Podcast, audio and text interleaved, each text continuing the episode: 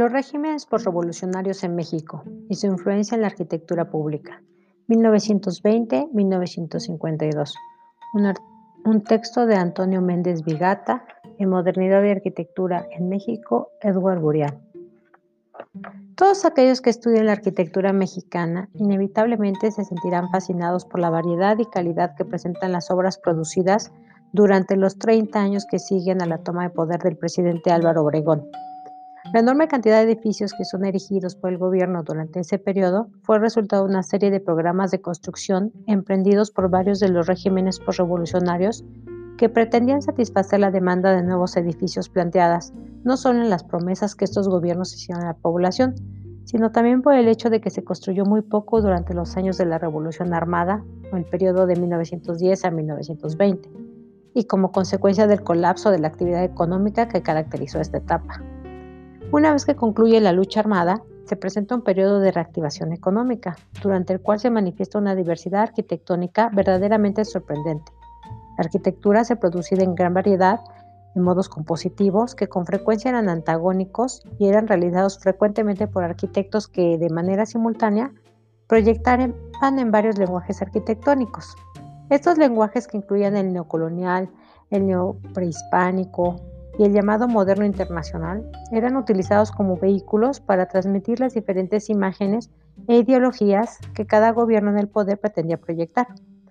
Las modalidades neocolonial y neoprehispánica, además de ser abiertamente nacionalistas, expresaban el deseo de representar una identidad nacional en oposición a influencias extranjeras.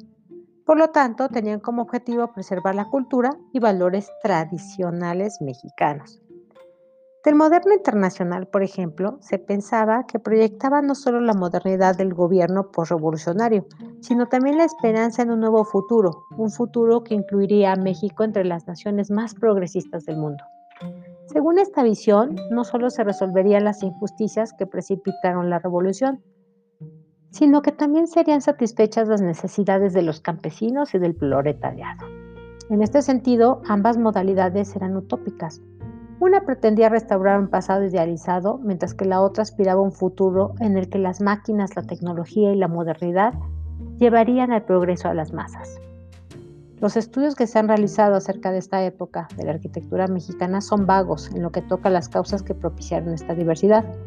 Tal vez pueda atribuirse a la, a la reticencia a enfrentar este punto un cierto pudor, a una complejidad ideológica por parte de los comentaristas e incluso al deseo de presentar una imagen del país culturalmente unificada y de una sociedad encaminada hacia la modernidad. Idea de modernidad esta última, que ha sido utilizada en repetidas ocasiones por los gobiernos postrevolucionarios para justificar sus decisiones políticas y para demandar sacrificios a las masas. De hecho, las ideologías del gobierno que suceden en los 30 años del presente estudio son tan diversas como lo eran en distintas facciones del movimiento revolucionario. Algunas contradictorias, otras verdaderamente simples y coherentes. Los gobiernos aludidos proclamaron su legitimidad invocando a la revolución e incluso llegaron a institucionalizarla. El PRI habría convertidose en el vehículo para lograr este propósito. Considerar la revolución como el génesis del México moderno ha llevado a la mayoría de los historiadores a presentar una visión monolítica y lineal de su historia. Y esta exactitud, al extrapolarse en el terreno arquitectónico, ha llevado a algunos a omitir edificios eclécticos no clasificables e identificar el periodo postrevolucionario con el funcionalismo. La arquitectura fue uno de los muchos dispositivos al alcance del gobierno para transmitir ideas, esto fue comprendido así desde un principio y es posible establecer un paralelismo entre la evolución de la política y la arquitectura en México. Una con frecuencia ha reflejado a la otra. Así, afirmar que los gobiernos que ha tenido México entre 1920 y 1982 siguen en un movimiento pendular de izquierda a derecha y de derecha a izquierda, pues ha tornado un verdadero cliché. En este símil, la izquierda se inicia con el gobierno de Venustiano Carranza, que produjo la constitución vigente. Y el periodo más derechista de Álvaro Obregón continuó de manera antagónica este movimiento oscilatorio para ser enseguida contradicho por el más liberal del gobierno de Plutarco Elías Calles. Y así sucesivamente. De acuerdo a quienes apoyan este argumento del movimiento pendular de la política de México, la situación se prolongó hasta la presidencia de Miguel de la Madrid, momento en el que se adopta una política neoliberal que ha sido seguida invariablemente por sus sucedores. Algo similar podría decirse con respecto de la arquitectura y su patrón de fluctuación entre la búsqueda de esquemas que representan la identidad nacional e imágenes que representan a México como parte de la vanguardia internacional. Esta dualidad de la cultura postrevolucionaria ya ha sido discutida por Octavio Paz en El laberinto de la sociedad en términos de una búsqueda por el pasado de México, la voluntad de hacerlo vivo en el presente y el deseo de volvernos modernos y de insertar al país en el siglo XX. Desde luego, la manera de alcanzar esto nunca fue considerada monolíticamente por los gobiernos postrevolucionarios. De hecho, la revolución comprendía las ideas más diversas y contradictorias desde el socialismo hasta el fascismo, desde el nacionalismo hasta el internacionalismo, desde el deseo de consolidar la reforma agraria y regresar a nuestro pasado agrícola hasta el sueño de la industrialización del país. Esta diversidad de objetivos fue capaz, al menos hasta enero de 1994, de mantener un periodo relativamente pacífico en la historia de México. La extrema variedad que caracteriza las agendas políticas de los diferentes gobiernos fue reflejada por la diversidad de arquitectura de esa época. La producción de este periodo se divide entre el ámbito público, aquellos edificios construidos de apoyo gubernamental, y del ámbito privado, arquitectura doméstica y de iniciativa privada. Mientras prácticamente toda la arquitectura pública sigue cercanamente la ideología de la administración en turno, la arquitectura privada muestra un desarrollo más autónomo, sujetos a los dictados de la moda y del gusto. Esta dualidad de ámbitos en ocasiones desembocó una aproximación que no solo fue diversa, sino esquizofrénica. Dentro de este contexto, se enfocará el presente a examinar los regímenes postrevolucionarios en México y su influencia en la formación de la cultura, educación y la manifestación específica del lenguaje arquitectónico de la arquitectura pública. La arquitectura en México durante el periodo de nuestro estudio, tal y como ha sucedido en muchos regímenes al servicio del Estado, el papel que ha jugado el arquitecto nunca fue tan claramente planteado por el gobierno ni aceptado de manera consciente por los exponentes de esta disciplina. Las preferencias de cada régimen siempre se han expresado en México a través de la asignación de proyectos, arquitectos, cuyo trabajo era previamente conocido por miembros del gobierno y cuyo resultado, que se sabía de antemano, transmitiría la imagen deseada.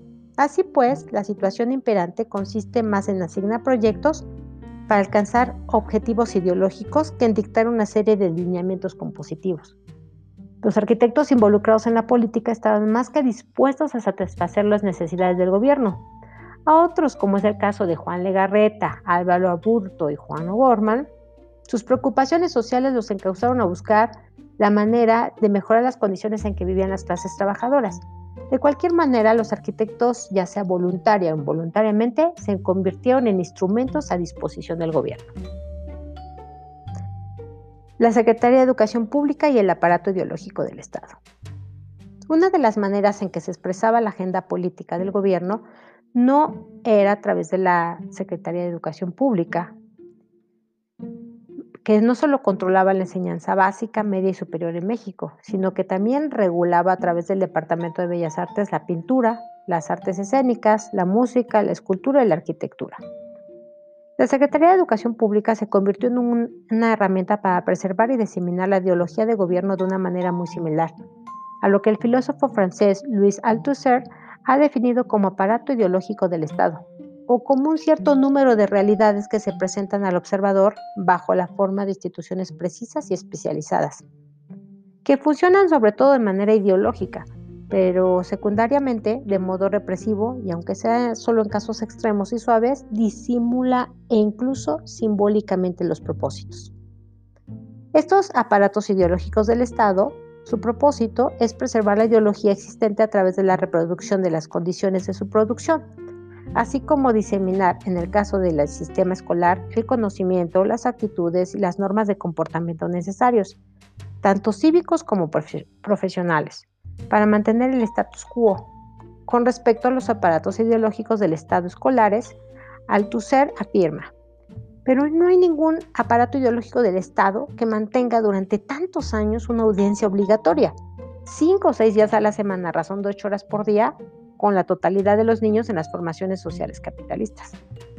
La educación se convirtió en uno de los temas de mayor importancia en la agenda postrevolucionaria del gobierno mexicano, no solo con el fin de permanecer en el poder, sino también porque la educación de las masas no había ido más allá de los discursos de los políticos y los militares durante los años de la Revolución Armada y porque había una sincera preocupación por mejorar el nivel educativo de la población, hecho esto último que se relaciona con la posibilidad de mejorar el nivel de vida en general.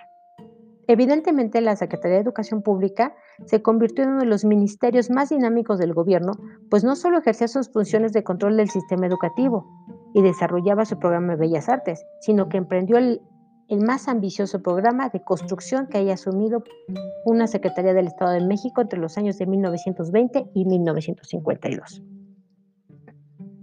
En los años 20, la educación fue considerada como de vital importancia por el gobierno, la noción de educación no solo se ejercía una influencia limitada en asuntos educativos, sino que también reflejaba, ocasionalmente incongruente y diversos objetivos del gobierno. Así, el artículo tercero de la Constitución no solo hablaba de educación, sino que reflejaba las implicaciones ideológicas que lo sustentan. La enseñanza es libre, pero será laica, la que dé los establecimientos oficiales de la educación. Lo mismo que la enseñanza primaria, elemental y superior, que se imparte en establecimientos particulares. Ninguna corporación religiosa ni ministro de culto podrá establecer o dirigir escuelas de instrucción primaria. Las escuelas primarias particulares solo podrán establecerse sujetándose a la vigilancia oficial en los establecimientos oficiales y impartirá gratuitamente la enseñanza primaria. Este artículo fue la culminación de 50 años de gobierno de corte liberal que pretendieron disminuir la influencia de la Iglesia Católica en México, el texto fue modificado en octubre de 1934, solo unas cuantas semanas antes del inicio de la presidencia del general Lázaro Cárdenas, y adquirió un carácter todavía más radical. Decía así, la educación que imparta el Estado será socialista y además de excluir toda doctrina religiosa, combatirá el fanatismo y los prejuicios, para lo cual la escuela organizará sus enseñanzas y actividades en forma que permita crear en la juventud un concepto racional y exacto del universo y de la vida social. Huelga decir de esta reforma no solo fue el resultado del conflicto entre la Iglesia y el Estado, sino que también estaba dirigido, tal y como lo afirmó Calles, quien había sido maestro de escuela, a controlar el futuro de México a través de sus niños y sus jóvenes. El artículo tercero fue modificado de nuevo en 1946, hacia el final del periodo del presidente Ávila Camacho, y refleja la política nacionalista que caracterizó a dicho gobierno, diciendo así, la educación que imparta el Estado, Federación, Estados, municipios tenderá a desarrollar armónicamente todas las facultades del ser humano y fomentará en él, a la vez, el amor a la patria, la conciencia de solidaridad internacional en la independencia y en la justicia, garantizada por el artículo 24 de libertad de creencias. El criterio que orientará dicha educación se mantendrá por completo ajeno a cualquier doctrina religiosa y basado en los resultados del progreso científico luchará contra la ignorancia y sus efectos, las servidumbres, los fanatismos y los prejuicios. Vasconcelos y el movimiento neocolonial. La agenda política y cultural de José Vasconcelos afectó no solo la imagen, sino también la producción arquitectónica. Durante el periodo en el que fue secretario de Educación Pública, entre 1920 y 1924, esta imagen fue producto de las ideas que Vasconcelos tenía acerca de la arquitectura, el arte y la cultura, ideología en la cual pretendía restaurar la edad de oro de la Nueva España. Sus principios estaban mezclados con los que el movimiento hispanoamericano, que presentaba resistencia al dominio y hegemonía cultural anglosajona, tan favorecida en México desde la Guerra de Reforma a mediados del siglo XIX. Estos gobiernos habían copiado los modelos institucionales de las universidades y escuelas de Estados Unidos. Ya no habían olvidado las palabras de Vasconcelos que México tuvo universidades antes que Boston y bibliotecas, museos, diarios y teatros, antes que Nueva York y Filadelfia. Dado que se trataba de un movimiento cuya idea fundamental era recuperar los valores criollos a través de nuestra sangre e idioma, existía muy poco interés por la arquitectura realizada fuera de Latinoamérica y España. Esto se torna evidente al analizar los periódicos y revistas de la época, en los cuales uno de los pocos edificios modernos en ser examinados fue la iglesia de Notre Dame Racing de Perret. A través de artículos de, Federico Mariscal publicado en el diario Excelsior el día 20 de abril de 1924 y titulado ¿Cómo deben ser nuestras iglesias? El texto expresa un interés en ese proyecto más que en su técnica constructiva que por sus aportaciones estéticas. En el segundo lustro de los años 20, cuando Vasconcelos ya no era miembro del gobierno, se manifestó un renovado interés por la arquitectura moderna. Un gran número de artículos, tanto en publicaciones nacionales como internacionales que incluían entre obras de Le Corbusier, Gropius, O, fueron leídos por los arquitectos mexicanos. La producción arquitectónica financiada por el gobierno en turno de ese periodo fue enorme. El régimen de Álvaro Obregón procuraba atraer de manera activa el capital foráneo necesario para reconstruir México.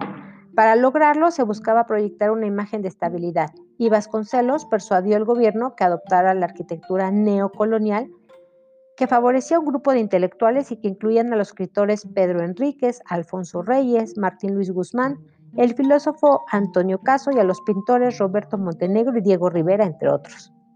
En arquitectura, el régimen apoyó de manera especial la carrera de un bisnieto de Benito Juárez, el arquitecto Carlos Obregón Santacilia, quien creó los edificios más significativos e importantes de ese periodo.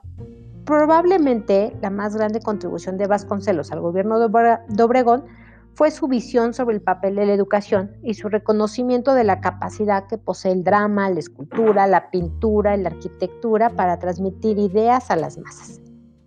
Ideas en el pensamiento vasconcelista, encaminadas a devolver a México el nostálgico y glorioso pasado que según él había existido en la época colonial. La arquitectura, por tanto, debería expresar esa aspiración. Hacer obra material es deber de cada época será la gloria del nuevo gobierno. No queremos escuelas estilo suizo como las que improvisó Justo Sierra, ni escuelas tipo Chicago como las que un mezquino número se perpetraron. En la arquitectura es necesario regresar a las inspiraciones de nuestro pasado glorioso.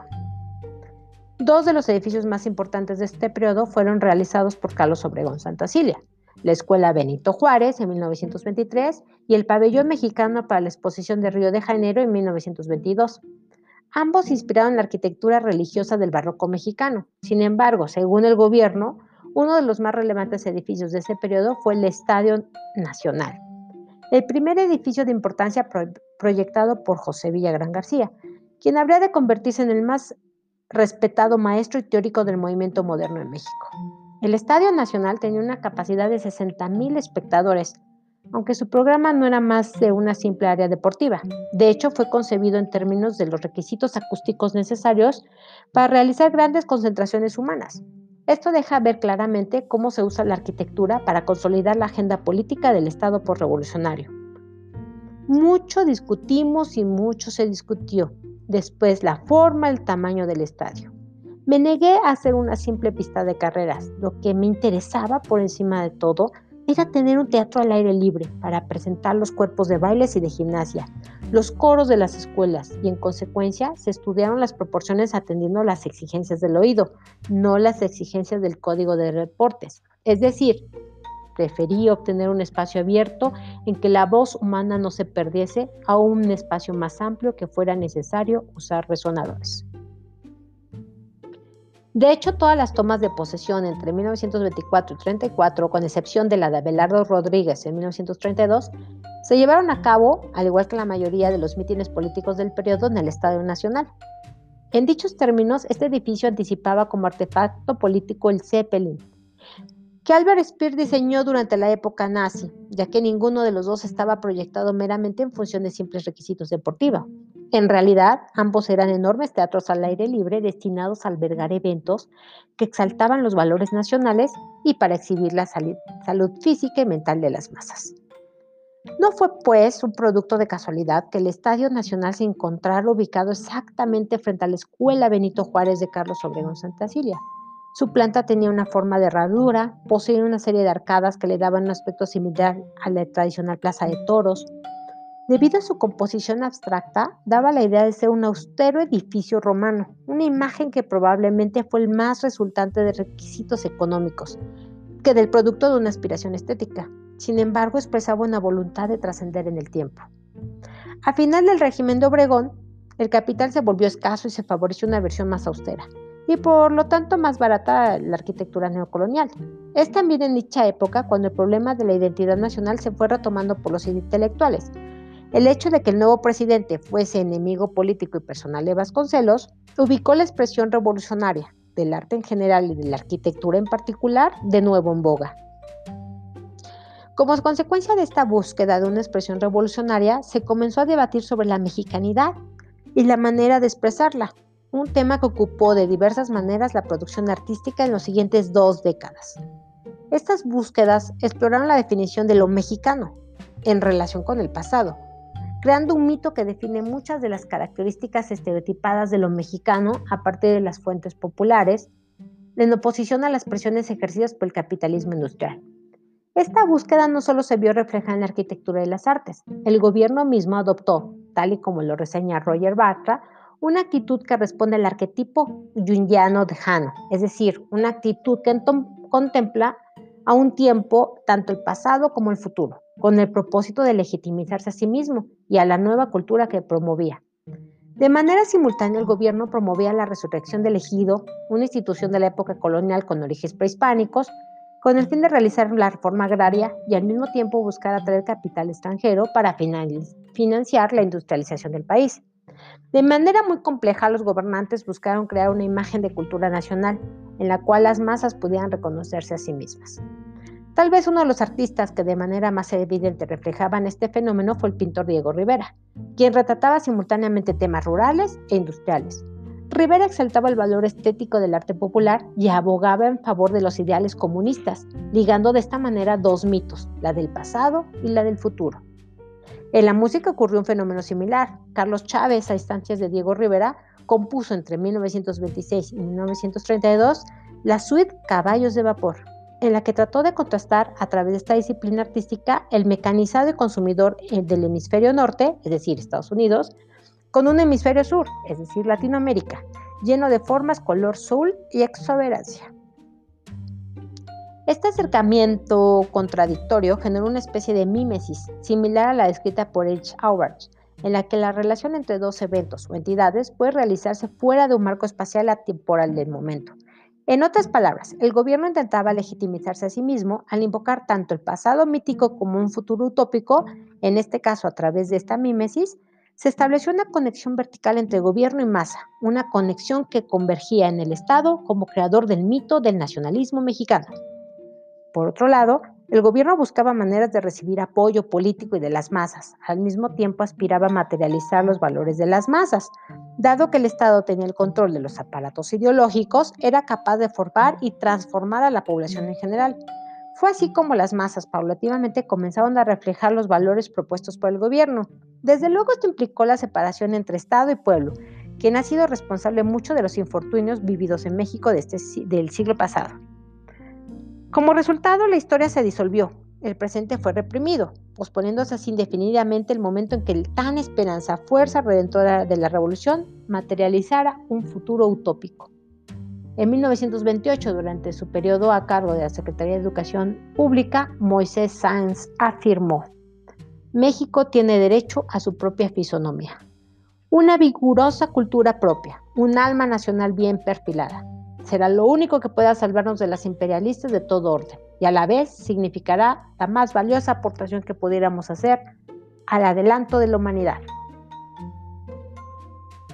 Durante el régimen del presidente Plutarco Elías Calles, que se extendió más allá de su periodo presidencial durante el llamado Maximato, a través de las presidencias de Emilio Portes Gil, Pascual Ortiz Rubio y Abelardo Rodríguez y los primeros meses del periodo de Lázaro Cárdenas, se sucedieron nueve secretarios de educación que se hicieron cargo de la política cultural tanto, tanto de México como del resto.